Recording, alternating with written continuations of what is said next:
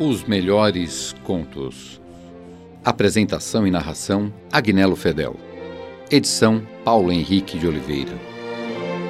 Toda semana um novo conto e informações interessantes sobre seus autores.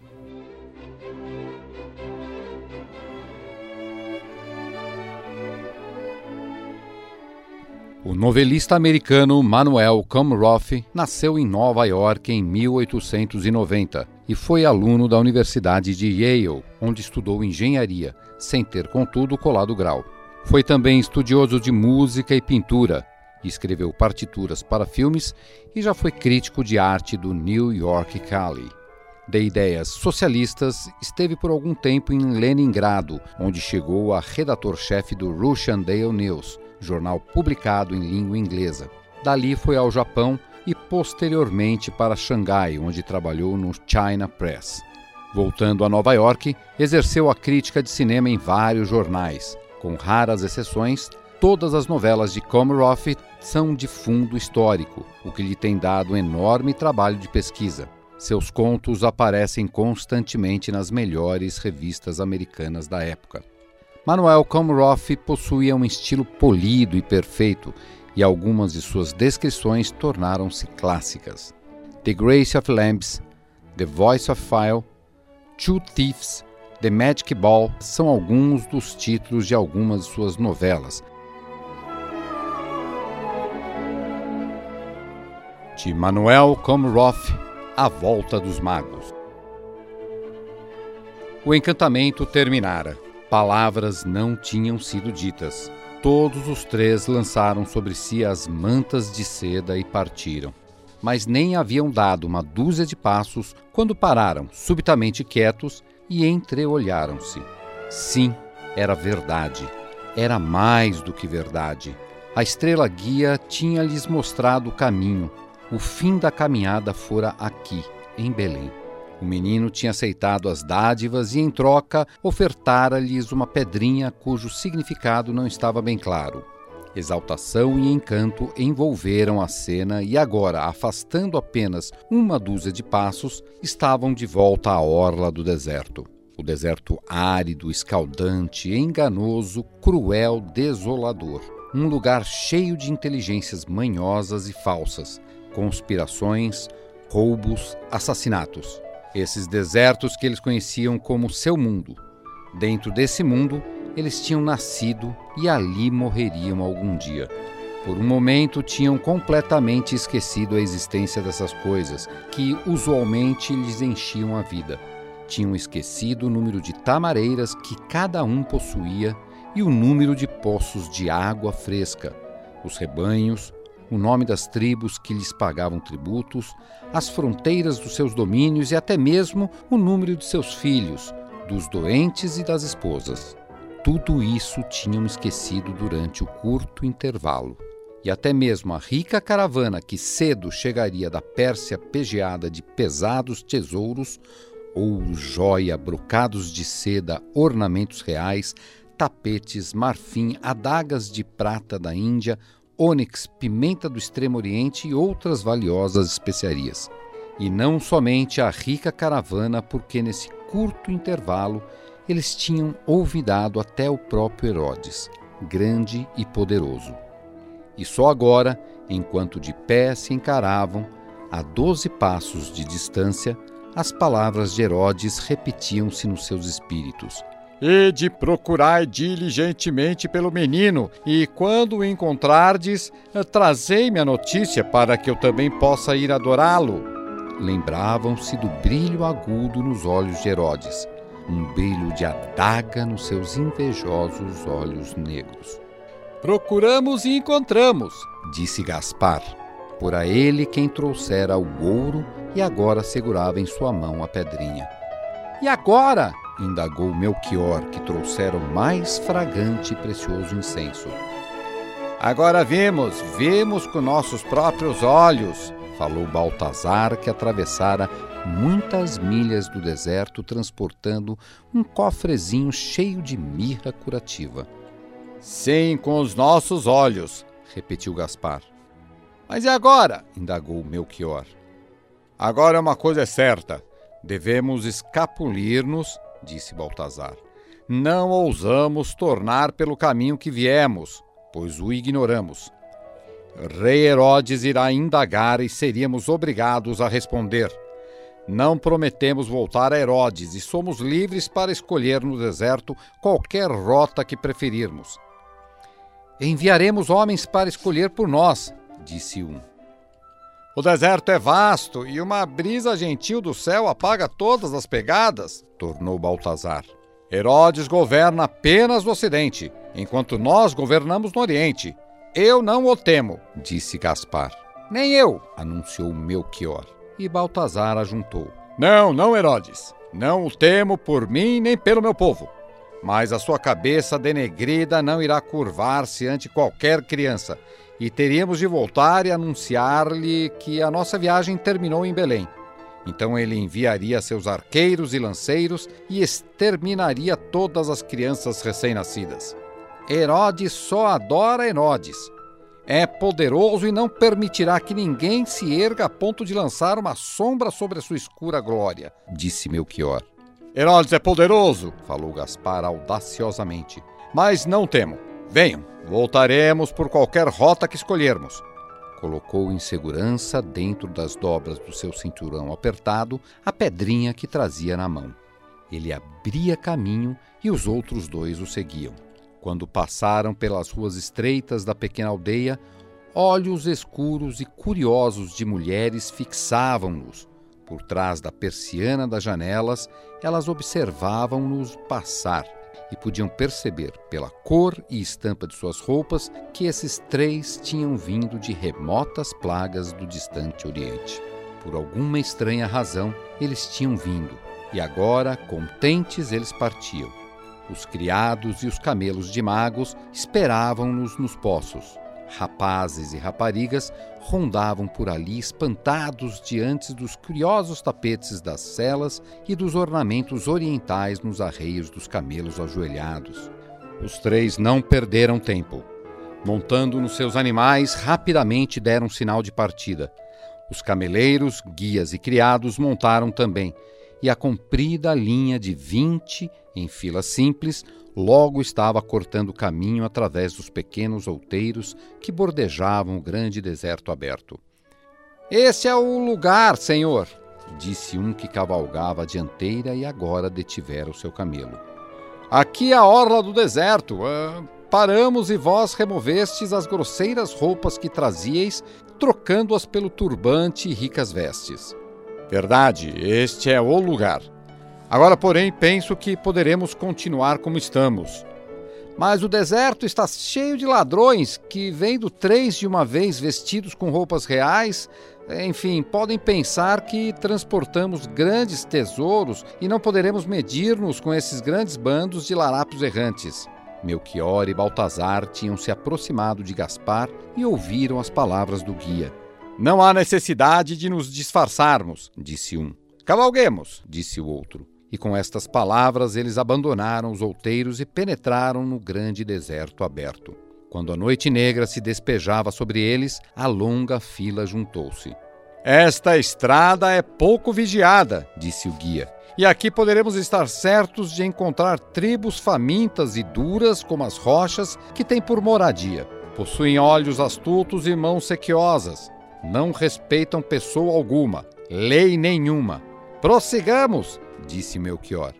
E muitas vezes nessa aridez, não tema, disse Baltazar. Cedo a lua cheia iluminará nosso caminho. Prossigamos. Na noite do terceiro dia, o guia que caminhava à frente voltou-se subitamente e exclamou: Eles esperam por nós, uma força de cem homens. A linha deteve-se enquanto os três magos removiam seus turbantes e desenrolavam as longas vestes. Escondida em cada turbante havia uma coroa de ouro. Colocando-a na cabeça e lançando a comprida roupa descuidadosamente sobre o pescoço dos camelos, os três dirigiram-se para a frente audaciosamente.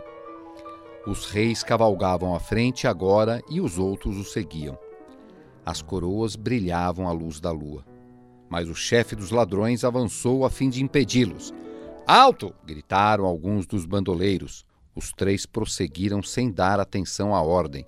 Alto! exclamaram de novo. O bando desgrenhado em torno dos seus chefes empunhou as adagas. Os olhos de todos fixaram-se nas coroas brilhantes e um choque parecia inevitável. Mas subitamente uma luz ofuscante rodeou as três coroas e os bandidos, atemorizados, desmontaram e curvaram-se até o chão. Salamaleque! gritaram nas palavras do deserto. A paz esteja convosco. Responderíamos às vossas palavras de paz, respondeu Gaspar em voz alta, se fosseis homens de boa vontade. Um súbito temor tinha tomado conta dos rufiões do deserto. Todos os cem tremiam, colados ao chão, enquanto a pequena caravana passava, encabeçada pelos três chefes coroados. Durante mais três dias, eles atravessaram a aridez do deserto e, no quarto, encontraram os rápidos batedores da grande caravana persa. Estes saudaram os reis com grande reverência. Alguns cavalgaram de volta velozmente para informar a caravana da aproximação dos reis. Os outros se juntaram à fila, formando uma ala protetora para mostrar o caminho. Com a notícia da aproximação dos reis, a grande caravana parou. Estenderam-se os tapetes e desataram-se as cargas do tesouro. Armaram-se todos em uma tenda que dessem sombra protetora. O chefe da caravana pôs suas roupas ricas e adiantou-se para prestar suas reverências aos reis. Salamaleque! exclamou quando os viu se aproximando. Ajoelhou-se, curvando-se sobre um dos grandes tapetes estendidos no chão. Aleicam salam! responderam eles enquanto desmontavam. Viemos do Oriente, disse o mercador, como vindes do Ocidente. Na verdade, este é um feliz encontro pois que nos permite prestar-vos reverências e agradecer-vos em pessoa as muitas cortesias de que fomos alvo, enquanto atravessávamos as vossas terras. Com paz viajareis em nossas terras em qualquer tempo que desejardes, respondeu Gaspar. Espalhamos as nossas mercadorias ante vós, para que possais ver o nosso tesouro e escolher cada um algo que seja um sinal de nossa estima. Não nos deveis tributo, é verdade, mas tendes a nossa gratidão, e nossos corações ficariam satisfeitos se cada um de vós pudesse achar algo que levasseis convosco, como uma pequena lembrança de vosso encontro no deserto. Eles andaram pela longa fila de tapetes custosos. Aqui estão os objetos em prata, falou o chefe da caravana, e lá estão as pequenas coisas trabalhadas em ouro. Cá estão várias peças em vidro persa e ali estão as executadas em marfim. Nesta manta branca, vejam, estão as joias e acolá acham-se as lãs e as vestes de seda. Tudo está ante vós. Nada foi escondido. As caixas contêm adagas de prata e as trouxas, nas tendas, especiarias. Não as abrimos, mas tudo espera a vossa escolha. Em contraste com o deserto rude e vazio que os rodeava, a vista era estonteante e magnificente. Os três reis andaram pelo corredor de tesouros e depois voltaram vagarosamente. Sussurraram umas poucas palavras entre si. Perdoai-nos, bem além, falou Gaspar. Mas de qualquer maneira, embora tudo o que trazeis seja muito bonito, os bens terrenos não estão em nossa mente. Não queremos ofender-vos, mas estivemos no Ocidente e agora voltamos. E no Ocidente, vistes algo que rivalizasse com isso que agora contemplais? Sim, vimos. No palácio de Herodes, por acaso? Não, não no palácio de Herodes. Noutra parte. Muito maior? Sim, muito maior. Depois de um curto silêncio, bem além disse: Preparamos refresco na tenda, talvez vos agrade. Entraram para a sombra da cobertura e os criados encheram uma taça de vinho para cada um. Depois de agradecer ao chefe da caravana, eles, mais uma vez, prepararam-se para partir. Talvez um desses tapetes vos agrade, disse aquele ansiosamente. Sois mais do que bem-vindos a eles. Fazei em paz vossa viagem, respondeu Gaspar. Avisai vossos homens para que procedam cautelosamente, pois muitos ladrões estão reunidos nas rochas de lava.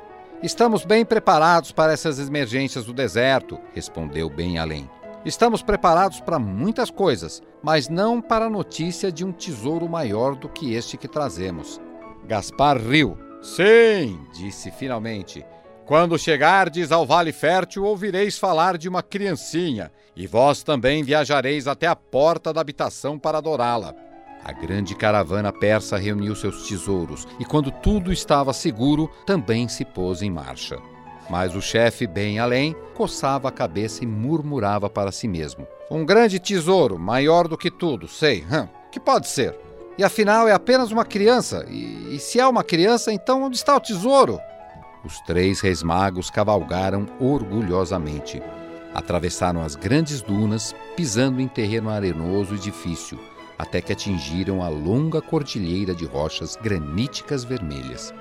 Depois vieram os macios campos de pastagem, onde as correntes de água fresca brilhavam à luz do sol. Elevando-se ao cimo do planalto, eles foram saudados por uma brisa fresca que pareceu apressar seus passos. Depois que quatro noites frias se haviam esgotado, eles chegaram à pequena vila de que, apenas há um mês, tinham partido para sua misteriosa jornada. O que se tinha passado desde então? Quanta coisa tinha acontecido! Quanto tinha sido mudado!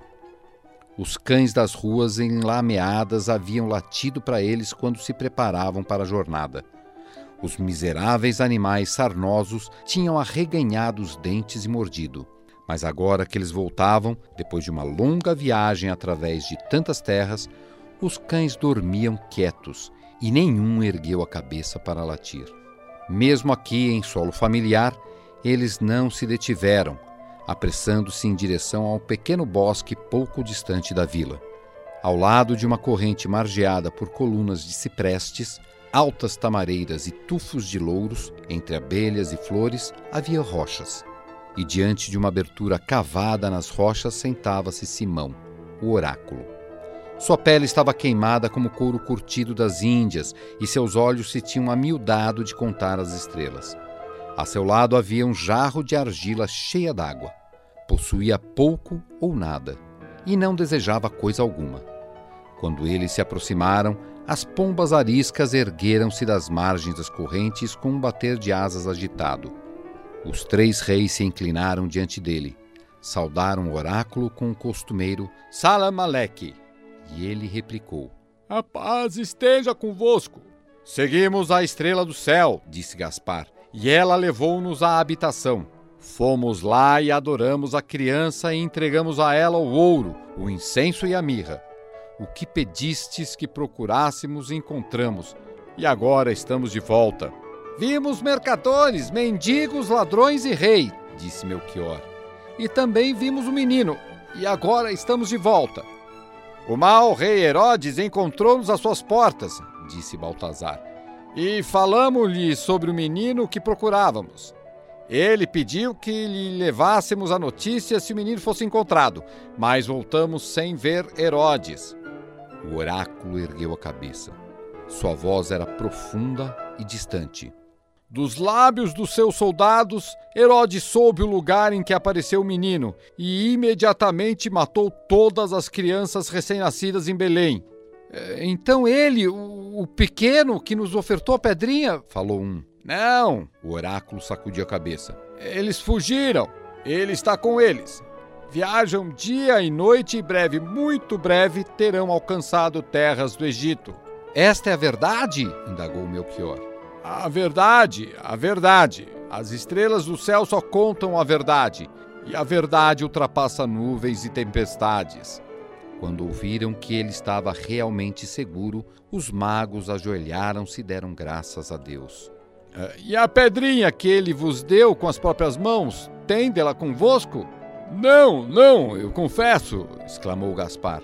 Não parecia nada. Não era mais do que uma pedra sem significação nenhuma. Durante vários dias transportei-a no meu cinto, e então, numa noite em que passamos por um grande buraco do deserto, um poço seco, atiramos-la dentro dele. Subitamente, o buraco se encheu de chamas, e a luz brilhante das chamas iluminou o deserto tão longe quanto a vista podia alcançar. Percebemos então que a pedra tinha algum significado oculto e lamentamos tê-la tirado fora. O significado é simples, falou o oráculo. Como a pedra é firme, firme deverá ser a fé que dele recebestes. Eu tenho mais fé do que posso confessar-vos, disse Gaspar. Muito aconteceu, muita coisa está mudada. Verdade, verdade, assegurou o outro mago. Quando a vós viemos pela primeira vez foi para falar sobre o assunto diverso. Como sabeis, eu governo sobre a terra de Tarshish e sobre as ilhas. Melchior governa sobre Sheba e Baltazar é rei em Seba. Somos vizinhos, mas as linhas que dividem as nossas terras não estão claramente marcadas. Os países deles e o meu eram inimigos rancorosos. Durante gerações houve sangue entre nós, e nosso povo tem vivido uma luta aberta. Temíamos nossos vizinhos e nossos vizinhos nos temiam. As disputas sobre gado, sobre a terra de pastagens, sobre tributo e fronteiras resolviam-se com muita violência. Durante um ano inteiro estivemos em silêncio, mas cada um se preparava para a guerra. Então, acidentalmente, Melchior e eu encontramos-nos enquanto caçávamos nos bosques. Ele sorriu e eu retribuí-lhe o sorriso, com uma saudação embaraçada. Olhei no seu rosto e nos seus olhos.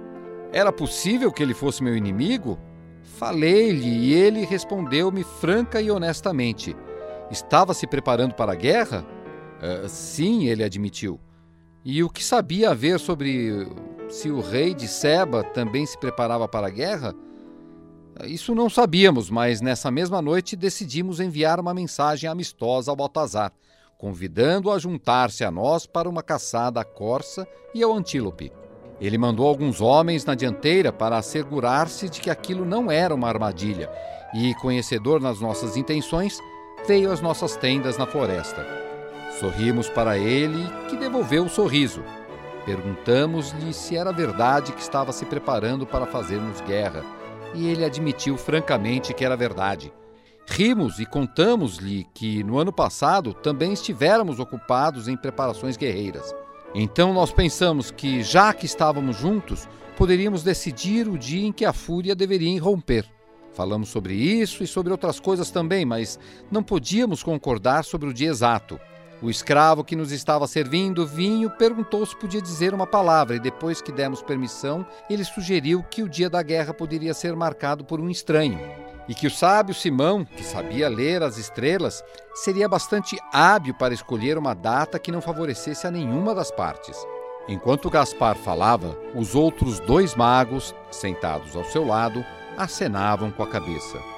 Tudo o que ele dizia era verdade. Viemos preparados, continuou Gaspar, para pedir-vos que nomeasseis o dia em que deveríamos começar a guerra também estávamos preparados para relatar-vos nossas tristezas e pedir-vos conselho. Não decidiríamos agir segundo o vosso conselho, mas queríamos apenas ouvi-lo. Mas nem bem chegáramos à vossa presença e apontastes para o céu, falando-nos da estrela maravilhosa que nesta noite iluminava com tanto brilho, dizendo-nos que ela nos conduziria a um lugar mais belo do que todos e aqueles que a seguissem imediatamente veriam um novo rei, destinado a ser maior do que todos que o mundo conhecera até então. E o primeiro que o adorasse seria, de alguma forma, abençoado. A estrela brilhante tomou conta da nossa imaginação e quase esquecemos o motivo por que viemos aqui. Esquecemos o gado e as terras de pastagens, esquecemos a estrela. E agora estamos de volta isto é o que eu confesso agora. Então falou o segundo mago. Eu também estou pronto a confessar. Quando nos lançamos à viagem, íamos armados com adagas. Temíamos os animais de rapina, os lagartos, as rochas e os escorpiões das areias. Disfarçamos-nos como viajantes humildes e escondemos nossas vestes e ornamentos reais. Temíamos os bandos de ladrões e armávamos fogueiras durante a noite. Mas quando voltamos, foi diferente, muito diferente, na verdade. Há um provérbio, falou o oráculo, que diz: a verdade pode andar pelo mundo desarmada. Eu também confesso, disse o terceiro mago. Tudo que os meus dois irmãos disseram é verdade. Partimos como inimigos e agora voltamos como irmãos. Éramos senhores de bens terrenos e agora esses bens pouco nos importam. Atiramos fora as adagas que escondíamos nos nossos cintos e voltamos com compaixão pelos humildes e fracos. Mas uma coisa não podemos explicar: Durante toda a nossa vida vivemos com medo. Temíamos o trovão do céu e o escorpião na areia. Temíamos nossos vizinhos e nossos inimigos. Temíamos as doenças do corpo e os animais da floresta.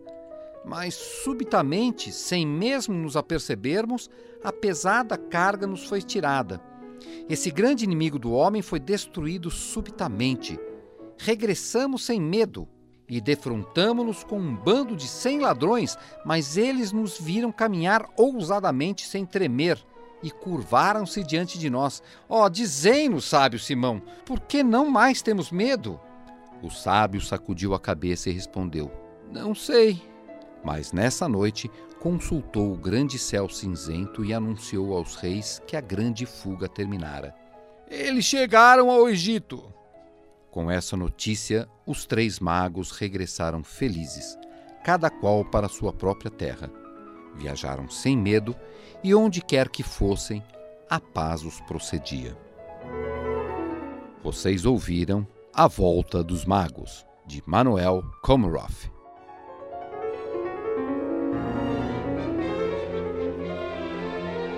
Os melhores contos. Apresentação e narração: Agnello Fedel. Edição: Paulo Henrique de Oliveira. Toda semana um novo conto e informações interessantes sobre seus autores.